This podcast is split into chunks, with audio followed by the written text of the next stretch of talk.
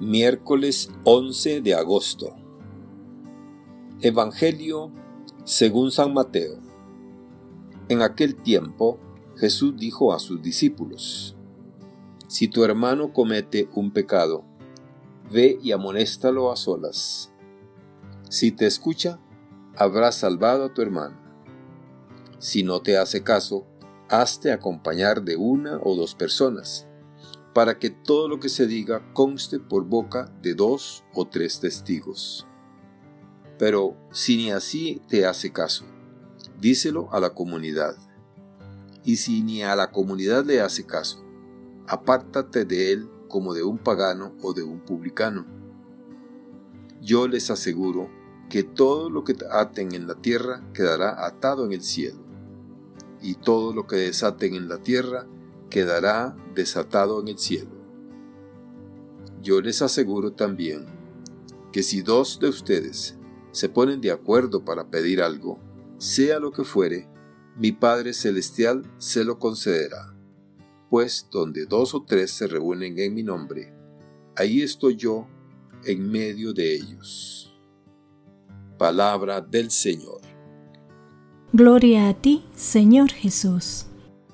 Reflexión Hermanas y hermanos, la comunidad cristiana está compuesta de personas imperfectas, débiles y pecadoras.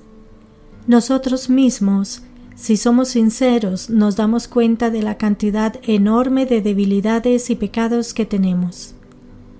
Y aunque hacemos el esfuerzo por superar dichas debilidades y estamos en un camino de conversión permanente, no debemos pretender que nuestros hermanos y hermanas sean personas impecables y perfectas. Mientras nuestras comunidades estén formadas por seres humanos, habrá debilidades y fallos. De esta realidad que constatamos nace la pregunta, ¿qué hacer ante el hermano que se equivoca, que da un traspié, que peca más allá de los fallos que suceden con frecuencia? Jesús nos ofrece la respuesta en el Evangelio de hoy. Una vez más, nos ofrece la pauta de lo que debe ser nuestro comportamiento y nos habla de la corrección fraterna. Previamente, conviene recordar sus palabras que deben alejarnos del juicio precipitado. ¿Por qué te fijas en la mota que tiene tu hermano en el ojo y no reparas en la viga que llevas en el tuyo? Esto nos lleva a caer en la cuenta que antes de fijarnos en las debilidades y pecados de los demás, debemos ser conscientes de nuestros propios fallos y pecados. El Papa Francisco, en su exhortación Amoris Laetitia, nos recuerda en el capítulo cuarto algo muy gráfico que nos puede servir como punto inicial en esta reflexión. El amor cuida la imagen de los demás, con una delicadeza que lleva a preservar incluso la buena fama de los enemigos. Los defectos de los demás son sólo una parte, no son la totalidad del ser de la otra persona.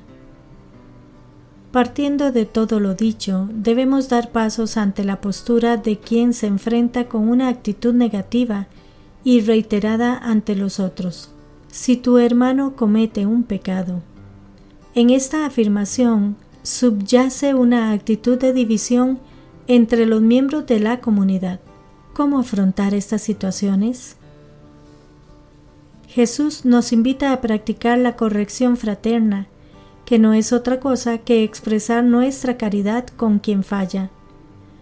Una actitud que precisa de madurez espiritual y humana que facilite el camino. No es nada fácil practicarla, ya que conlleva un elemento duro, la corrección. Y un segundo aspecto positivo, debe ser fraterna. En una situación así, Jesús propone a sus seguidores tres pasos a seguir. El primero es practicar la corrección de forma personal. Si tu hermano peca, repréndelo a solas es la forma de practicar la responsabilidad ante un miembro de la comunidad que no va por buen camino.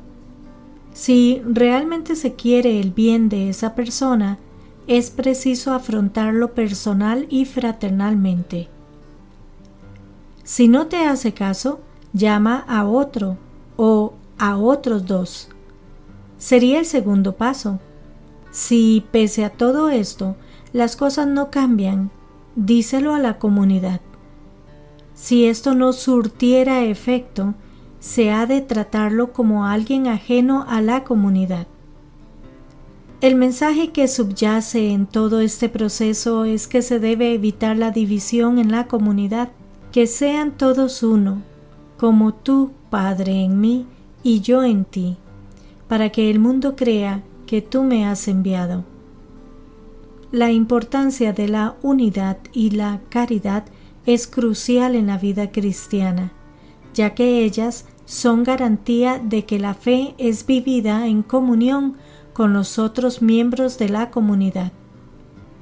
El atar y desatar, aludiendo a los fallos, equivale a decir que la comunidad tiene capacidad, a través de sus pastores, de absolver o condenar esas actitudes negativas. Como remate de estos consejos, Jesús recalca que cuando la comunidad se reúne para vivir juntos la fe, Él se hace presente de forma especial en ella. Una vez más, Jesús manifiesta la importancia del carácter comunitario de nuestra condición de creyentes, tanto para orar como para obrar. Valorar y vivir la unidad dentro de nuestra vivencia de la fe debería ser más valorado entre nosotros. Ante un mundo donde prevalece el individualismo y la división, destacar nuestra condición de comunidad cristiana que camina unida es un gesto significativo y es lo que debería prevalecer en nuestras celebraciones, manifestando así el convencimiento de que Jesús está vivo entre nosotros, cumpliendo así esa petición suya expresada en la última cena que todos sean uno. Que Dios les bendiga y les proteja.